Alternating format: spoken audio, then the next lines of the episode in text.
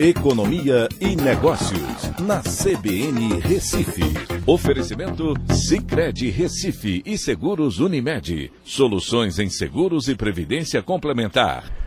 Olá, amigos, tudo bem? No podcast de hoje eu vou falar sobre o Ministério da Fazenda, que para garantir uma receita de 28,9 bilhões de reais com a reoneração dos combustíveis, decidiu também taxar as exportações de petróleo cru em 9,2%.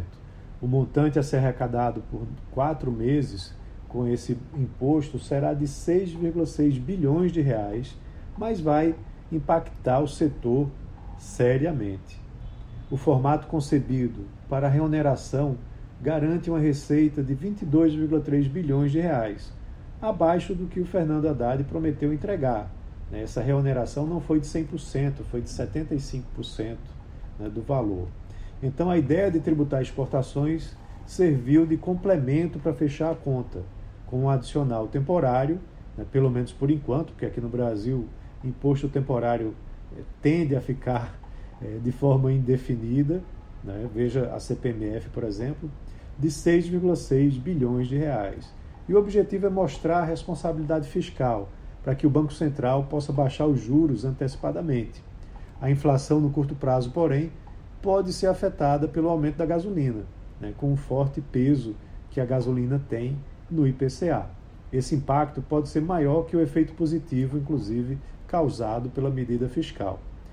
E quando você olha, por exemplo, PetroRio, 3R Petróleo e Enalta, que são empresas petroleiras do setor privado, além é, concorrem com a Petrobras, mas são empresas menores, elas tiveram fortes quedas em suas ações na bolsa por conta desse imposto anunciado de última hora, pois a medida muda completamente os parâmetros para a exportação de petróleo brasileiro, além de trazer insegurança para o setor.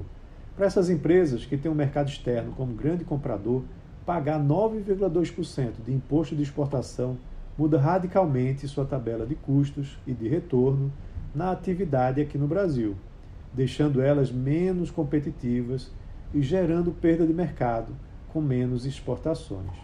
Essa mudança também traz um temor que a medida gere nas empresas privadas uma sensação ainda maior de insegurança jurídica nos contratos de concessão de áreas de exploração de petróleo.